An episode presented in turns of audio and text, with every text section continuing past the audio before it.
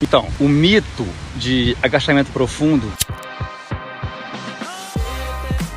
e até do agachamento do half squat, né, do agachamento 90 graus, são dois mitos que tem que, tem que acabar. Nenhum é ruim para o seu joelho, seu joelho está saudável. Eles merecem um fim urgente, um ponto final nessa questão. Você tem que agachar da maneira que você adapta o seu corpo aos seus objetivos. Tem que estar correto, tem que ter uma instrução. Qualquer que seja a profundidade, provavelmente seu joelho vai estar tranquilo se você tiver um joelho saudável. Não vai prejudicar seus joelhos. É assim.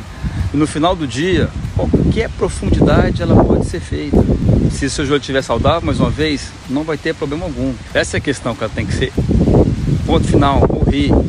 Você tem que basear a sua forma de agachamento nos seus objetivos de treino e também de conforto. Você pode evoluir no agachamento. O conforto pessoal conta muito. Isso é um alarme infundado. Você tem que agachar no estilo que melhor se adapta ao seu corpo, todos os objetivos. Não tem que apaixonar pelo medo de errar, de ficar no romantismo parado na sua mente, que só agachamento profundo funciona, ou só agachamento da metade funciona, ou que um dos dois vai machucar o seu joelho. Se você tem uma orientação, você não tem nenhum problema em agachar.